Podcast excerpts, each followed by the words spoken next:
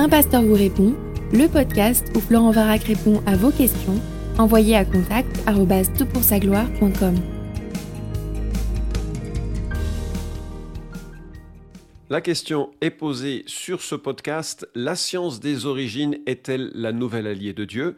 Personne ne me l'a posée, c'est moi qui la pose et je suis heureux de la poser à un ami qui a beaucoup travaillé la question. Laurent, bonjour. Bonjour Florent. Alors merci de, venir euh, au secours de ce podcast. Je sais que tu tiens une rubrique euh, régulière sur YouTube dont on parlera peut-être euh, tout à l'heure. Et tu t'es pas mal intéressé à la question de, des origines de, la vie. J'aimerais que tu nous expliques un petit peu pourquoi, d'où tu viens, qu'est-ce qui t'a qu'est-ce qui t'a amené à réfléchir à cette, à cette thématique? Oui, donc effectivement, je m'appelle Laurent Billot et j'ai toujours été fasciné par la question de nos origines. Alors, étant enfant, je me demandais d'où nous venons, mais d'où venons-nous? Et euh, bon, je suis allé à l'école, on m'a enseigné qu'il y avait eu un Bing Bang, ensuite que la vie était apparue dans une soupe primitive, et ensuite que la vie s'était diversifiée euh, selon la théorie de, l'évolution de Darwin. moi, je suis scientifique, je suis ingénieur de, formation, et je voyais aucune raison d'en douter, jusqu'au jour où j'ai eu euh, cette rencontre personnelle avec Dieu extraordinaire, et cette révélation vraiment que Dieu parle dans la Bible. J'ai donc lu la Bible et j'ai été confronté au récit de la création. Et donc, j'ai voulu savoir si finalement la vérité, c'était l'évolution ou la création. Et là, je me suis plongé dans, cette, dans ce thème et ça m'a absolument passionné. Alors, euh, oui, c'est un, parcours euh, obligatoire. Hein. Moi, je sais que je, parle beaucoup de, la Bible à des gens qui ne connaissent pas la, Bible, qui ne connaissent pas la foi chrétienne. Et l'un des premiers textes que l'on lit, c'est euh, Genèse chapitre 1, 2 et 3.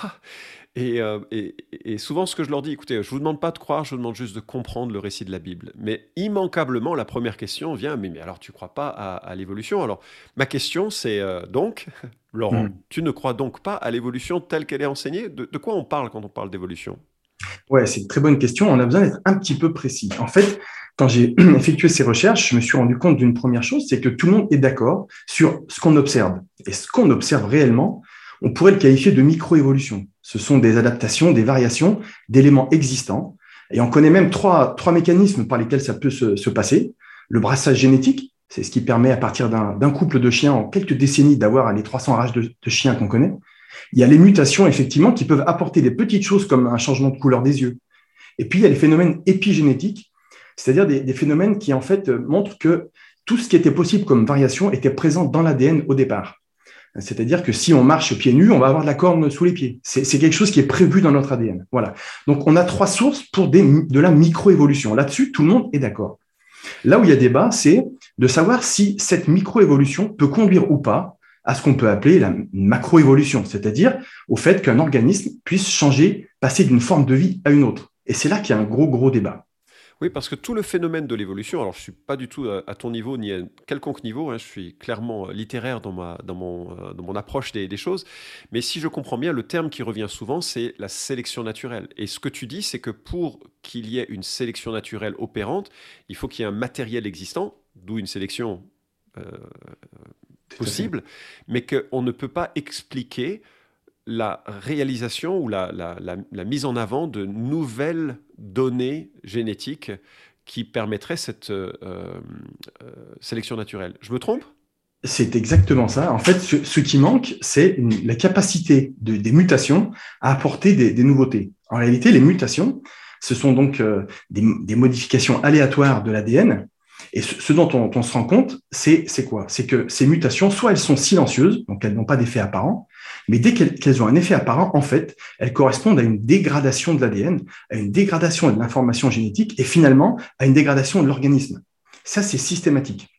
Alors pourtant, quand on pose la question à, des gens qui, euh, quelles sont les preuves de, la, euh, de cela, ils, ils ont tendance à donner quelques exemples. Euh, l'exemple le plus euh, fréquent, je crois qu'on en avait parlé ensemble, c'est euh, les, antibiotiques, n'est-ce pas? La résistance aux antibiotiques serait une forme d'évolution que l'on observerait. Tu en dis quoi? Tout à fait, c'est absolument important parce que c'est l'exemple le plus fréquent, effectivement, qu'on avance. Qu'est-ce qui se passe dans la, résistance des bactéries aux antibiotiques? Il y a deux cas. Il y a un cas où il y a un échange de gènes entre les bactéries, mais ce n'est pas une nouveauté. Il y a un autre cas, tous les autres cas correspondent en fait à réellement une dégradation de la bactérie. Mais il se trouve que cette dégradation apporte une résistance aux antibiotiques. Et donc on dit, ah bah, la bactérie s'est améliorée. En fait, elle ne s'est pas améliorée, elle s'est dégradée, mais cette dégradation amène la résistance aux antibiotiques. Et en réalité, tous les cas sont, de ce type-là, ou alors des phénomènes épigénétiques, comme les fameux becs des pinsons de Darwin. Alors écoute, tu auras probablement des gens qui vont contester cette information, mais c'est intéressant, c'est pour ça qu'on fait cette, euh, émission. Quelles seraient les, preuves les plus euh, importantes, les plus, marquantes pour toi de l'absence de macroévolution? Et là, on veut rester vraiment sur ce terrain de la macroévolution. Oui, donc euh, la première surprise que finalement dans lesquelles, par lesquelles je suis passé quand j'ai étudié ce sujet, c'est le fait que les fossiles, en fait, auraient dû nous apporter une preuve en quelque sorte de l'évolution. Et il se trouve qu'ils ne le font pas parce que les fossiles intermédiaires sont absents. C'est-à-dire qu'on n'a pas les formes intermédiaires entre les différentes formes de vie. C'est quoi les formes euh, intermédiaires? Voilà, c'était un, des doutes qu'avait Darwin à, son époque. Et ce, doute s'est confirmé parce que 150 ans plus tard, on n'a toujours pas ces formes intermédiaires. Donc ça a été la première grosse surprise. Et c'est n'est pas moi qui le dis, hein, tous les évolutionnistes le disent, et ils, considèrent qu'il y aurait peut-être 1% des espèces qu'on aurait retrouvées sous forme de fossiles. Alors, ils expliquent ça par le fait que la fossilisation est un, phénomène très rare, ce qui est tout à fait vrai. En réalité, un fossile se forme uniquement dans des circonstances de type déluge. Mais donc, les créationnistes, eux, disent, mais en fait, il n'y a pas eu de forme intermédiaire. C'est pour ça qu'on ne les retrouve pas. Donc ça, c'est le premier point. Le, deuxième, on, l'a déjà évoqué, c'est que les mutations sont incapables de, produire des nouveautés. Mais on a fait tout un tas de découvertes scientifiques euh, qui vont totalement à l'encontre de l'évolution. Je peux t'en citer deux qui sont tout à fait remarquables. La première, ce serait cette fameuse idée de, l'ADN poubelle. Euh, comme tu sais, euh, tu l'as, déjà évoqué. En fait, l'ADN comprend tout un tas de choses, mais des parties qui correspondent à des gènes. Et il se trouve qu'il y a que quelques pourcents de l'ADN qui code pour des gènes. Et donc les évolutionnistes se sont dit, bah, tout le reste, ça ne sert à rien, c'est de l'ADN poubelle. Et donc c'est de là d'ailleurs que viendraient euh, les évolutions, parce qu'il pourrait y avoir des mutations là-dedans, et puis ça apporterait des nouveautés. Or, on s'est aperçu que tout l'ADN est tout à fait utile. Il y a eu des études mondiales qui ont, qui ont été faites à ce sujet, le projet ENCODE en particulier, qui ont montré qu'en fait tout l'ADN non seulement est utile, mais d'une complexité qui est tout à fait inouïe, et on pourrait en parler si tu le souhaites. Ça, c'est la première chose. Donc, en réalité, il n'y a pas vraiment de matériel qui pourrait, euh, comme ça, produire des nouveautés. La deuxième, euh, on va dire, découverte qui est majeure dans ce domaine, qui est récente, et dont personne ne parle, ce qui est absolument hallucinant, c'est l'existence des gènes orphelins. Qu'est-ce que c'est que ces gènes orphelins? Il se trouve que la majorité des gènes sont orphelins, c'est-à-dire qu'ils ne proviennent pas d'une évolution d'un gène euh, précédent. Les évolutionnistes et les créationnistes s'accordent là-dessus. C'est tout à fait incroyable. En fait, la plupart des gènes sont des nouveautés pures. Et ça, remet en cause complètement la théorie de l'évolution qui était justement basée sur une évolution progressive petit à petit par des mutations. Alors, euh, excuse-moi Laurent, hein, mais voilà, tu es Laurent. Euh, et, et, j'entends pas devant moi un prix Nobel de génétique. Enfin, ça n'existe pas, les prix Nobel de génétique. Euh, donc, est-ce que tu pourrais. Enfin, je te le dis en toute amitié, bien sûr, et puis tu pourrais. Euh, tu parles pas non plus avec, un, avec Calais ou quiconque. Hein. Mais si, si je pose. Ce que je voudrais savoir maintenant, c'est est-ce que tu connais des gens dans le monde scientifique qui expriment les mêmes perspectives que tu as et qui ont pignon sur rue sur le monde scientifique? Parce que moi, je suis abonné à la recherche et je ne vois aucun article euh, parler de ces questions. Et tous les articles qui parlent de vie ont forcément, c'est d'ailleurs très amusant parce que euh, sent que c'est parfois forcé, mais ils sont obligés de passer par une affirmation sur l'évolution, pas une démonstration d'ailleurs, mais une affirmation. C'est comme ça que c'est comme ça que on pense que etc. Donc, est-ce qu'il y a d'autres personnes que des euh, que des gens finalement qui sont pas forcément engagés dans une recherche permanente, qui croient, ou plutôt des gens qui sont engagés dans une recherche permanente, qui croient comme toi? Absolument. Alors, c'est ce qui m'a poussé finalement à faire ma chaîne YouTube dont on pourra parler. C'est qu'en fait, il y a énormément de scientifiques qui remettent en doute, cette théorie de l'évolution. Alors, il y en a, par exemple, un premier élément, ce serait une liste et une, pétition qu'ont signé plus de 1000 chercheurs, donc tous titulaires d'un doctorat en sciences, et qui est disponible sur Internet. On peut la trouver en, tapant Descent from Darwin, D-I-2-S-E-N-T from Darwin, sur Internet. Et vous verrez que dans, dans, cette liste, il y a des chercheurs de renommée mondiale qui tout simplement expriment leurs doutes quant à la validité de cette théorie. Alors ça, c'est une première chose, mais il y a aussi des, des livres qui, ont, qui, sont parus par des gens tout à fait, euh, parfois tout à fait connus, comme le fameux euh, professeur Raoult. Ah, le professeur Raoult qui a fait couler beaucoup d'encre sur ses positions euh, quant à la gestion de la Covid. Absolument. Et il a la, particularité euh, d'être, euh, d'exprimer ce qu'il pense. Et il a écrit un, livre qui s'appelle Dépasser Darwin, dans lequel il affirme tout simplement que la majorité ou la quasi-totalité des thèses avancées par Darwin, sont dépassées, ce qui est un, joli mot pour dire qu'elles sont fausses. Et c'est tout à fait fascinant. alors, euh, je me souviens qu'il a lui-même évoqué ça dans une de ses vidéos, et si je crois bien, les gens ne voulaient pas qu'il publie sur cette euh, question, parce que ça faisait le lit des créationnistes. Et lui, il a répondu, mais ce que l'on en fait, c'est, je m'en fiche, voilà les données. Et je trouvais ça intéressant. Ça, c'est une de, démarche scientifique, n'est-ce pas? Absolument, c'est tout à fait le cas. Alors, est-ce que fait, tu aurais d'autres livres? Absolument. Donc, euh, je peux, je peux t'en présenter. J'en ai sélectionné cinq. Donc, il y a effectivement le premier, euh, Dépasser Darwin, que, qui, voilà, qui est tout à fait intéressant parce qu'il met en avant euh, les choses qui font que, eh bien, la, théorie de Darwin n'est pas, n'est pas, n'est plus valide. Notamment cette, ce fameux arbre de la vie qui est très très connu, qu'on a appris tous. Mais il explique tout simplement que cet arbre n'est plus valide du tout. il y en a d'autres. Dépasser Darwin. De Dépasser Darwin. Absolument. Il y a un autre livre d'une professeure en embryologie qui est intitulé tout simplement Pour en finir avec le darwinisme et qui est elle aussi euh, tout à fait honnête et qui, explique que ça ne tient tout simplement plus la route. Est-ce que tu peux citer les auteurs en même temps pour ceux qui regarderaient Qui s'appelle Rosine, Rosine Champdebois. Rosine Champdebois. Voilà. Rosine Champdebois pour en finir avec le darwinisme. Tout à fait. Il y en a un autre euh, que, que, je conseille particulièrement également qui s'appelle Le darwinisme tient-il debout? Il a été écrit par un, docteur en biologie qui s'appelle Arthur de Mongeau, qui est un, un livre de 2019 et qui prend tout, qui, voilà, qui prend en détail vraiment pourquoi est-ce qu'on ne peut vraiment plus croire dans cette théorie. Il y en a un, autre que je conseille également, qui est plus petit, parce que le précédent est, voilà, est assez euh, conséquent, il fait 400 pages, mais il y a un, plus petit qui s'appelle L'évolution, une difficulté pour la science, un danger pour la foi, qui a été écrit par un ingénieur d'école des mines qui s'appelle Dominique Tassot, qui reprend les, mêmes arguments euh, sur, sur cette théorie. Et puis enfin, un dernier livre qui, je pense, pourrait faire l'effet d'une bombe et qui s'intitule tout simplement Dieu, la science, l'épreuve. C'est un livre qui vient de sortir en octobre 2021 et qui, explique, qui reprend un certain nombre d'éléments qui nous, nous, poussent tout simplement à croire en Dieu et, voilà, en un créateur. Et les, preuves, j'allais dire, s'accumulent de plus en plus. Et c'est pour ça qu'on vit une époque absolument formidable. C'est que la science, comme tu le dis dans, dans le titre du podcast, la science des origines nous pousse à croire en Dieu. Alors, quels sont les auteurs? Alors, ce, sont en fait des, donc il y a un, qui s'appelle Olivier Bonacieux qui a fait euh, Polytechnique et un autre euh, Michel Yves Bolloré qui, est ingénieur en informatique et qui en fait ont fait une sorte d'enquête et qui ont, qui ont sont allés interviewer tout un tas de grands scientifiques et qui ont pour s'apercevoir de quoi Eh bien que les origines en particulier nous poussent à croire en Dieu. Alors il y a plusieurs arguments qui sont développés dans, dans, ce livre. Le premier, ce serait le réglage fin de l'univers. Alors ça, ça pourrait faire l'objet d'un autre podcast parce que c'est complètement... on n'a pas malheureusement le temps d'aborder tout. Voilà, exactement. Mais il y a un, un, des, un des sujets qui rejoint notre discussion sur, sur l'évolution, c'est l'apparition de la vie. Et alors, l'apparition de la vie, c'est ce qui a un petit peu euh, euh, scellé mes convictions, parce qu'on s'aperçoit que contrairement à ce qu'on croyait dans les années 50 et 60, il est tota-, totalement impossible d'expliquer l'apparition de la vie par euh, des phénomènes naturels.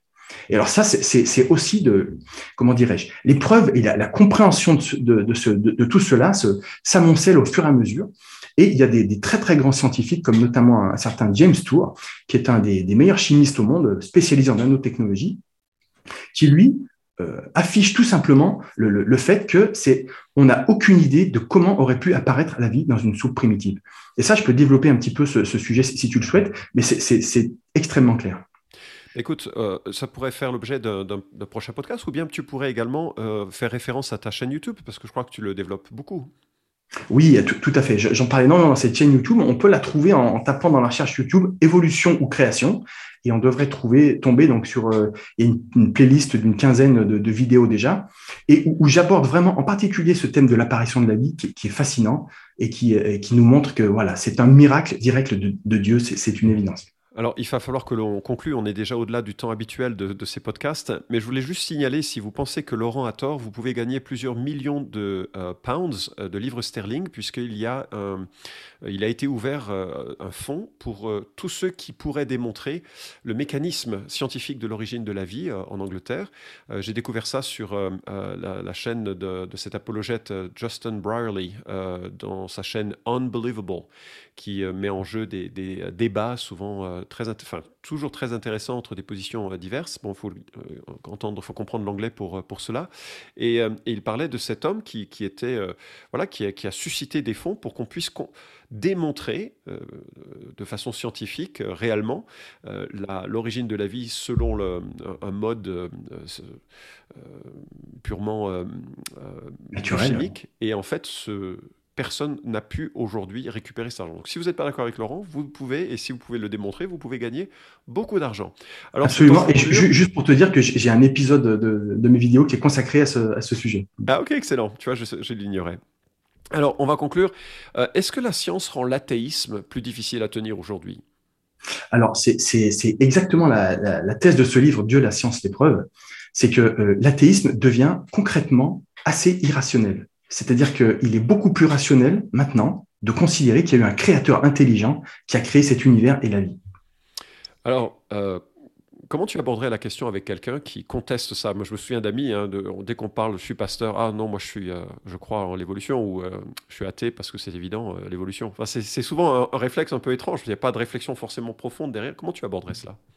Je, crois qu'une bonne façon, c'est de demander aux, personnes avec qui on parle des preuves de l'évolution ou de l'apparition de la vie euh, de façon naturelle. Et ça va quelque part euh, leur permettre de réfléchir vraiment à la question et puis de finalement de regarder, de chercher un peu plus avant et de s'apercevoir qu'il est beaucoup plus rationnel de croire en Dieu pour tout ça. Alors dernier point, ça change quoi? Oui, alors c'est effectivement une très bonne question. En fait, parmi les, croyants, parmi les chrétiens, il y en a qui croient en l'évolution et d'autres qui croient en la création. Moi, de mon point de vue, ce que ça change, c'est la confiance qu'on peut avoir ou pas dans la clarté du message de la Bible. En fait, la question, par exemple, de savoir est-ce qu'Adam et Ève ont existé? Et alors ça, on n'en a pas parlé, Florent, mais c'est aussi une découverte extraordinaire. On se rend compte qu'on peut remonter à un ancêtre Adam unique l'Adam chromosome Y, et une Ève unique, euh, l'Ève mitochondriale. Bref, ça, ça pourrait faire l'objet d'un autre podcast. Mais en gros, quelle est la, la, la, clarté du message de la Bible? Et clairement, quand on se rend compte que c'est tout à fait vrai et historique, que Dieu a créé tout cela séparément, qu'il y a eu un déluge, etc., eh bien, ça nous montre à quel point la force de la Bible augmente. Oui, ok. Merci beaucoup en tout cas d'avoir participé à cette émission. Le centre, bien sûr, ce n'est pas de, notre préoccupation, ce n'est pas l'évolution en tant que telle, mais c'est de réaliser que nous sommes aimés par un Dieu qui nous a créés. Nous sommes détournés de lui, mais il a envoyé Jésus-Christ, son Fils, pour nous euh, réconcilier avec lui et que cette réconciliation est possible par son sacrifice. Il a porté nos imperfections à la croix pour nous couvrir de sa justice et nous amener dans une relation à lui, une relation qui est accessible par la foi, simple, comme un enfant. Euh, et, je vous encourage en tout cas, si vous avez été un petit peu titillé par ce podcast, de lire un évangile en tant qu'adulte en vous posant la question, mais qui est Jésus et qu'est-ce qu'il attend de moi? Euh, On sera heureux de vous conseiller davantage. Il y a d'autres podcasts sur cette thématique. Merci beaucoup Laurent d'avoir accepté de prendre ce temps pour en parler. J'espère que c'était instructif et utile. Bonne suite. Vous pouvez suivre cette chronique hebdomadaire Un pasteur vous répond sur SoundCloud, iTunes et Stitcher Retrouvez les questions déjà traitées sur toutpoursagloire.com. Si vous aimez ce podcast, merci de le partager sur les réseaux sociaux et de laisser une note sur iTunes. À la semaine prochaine!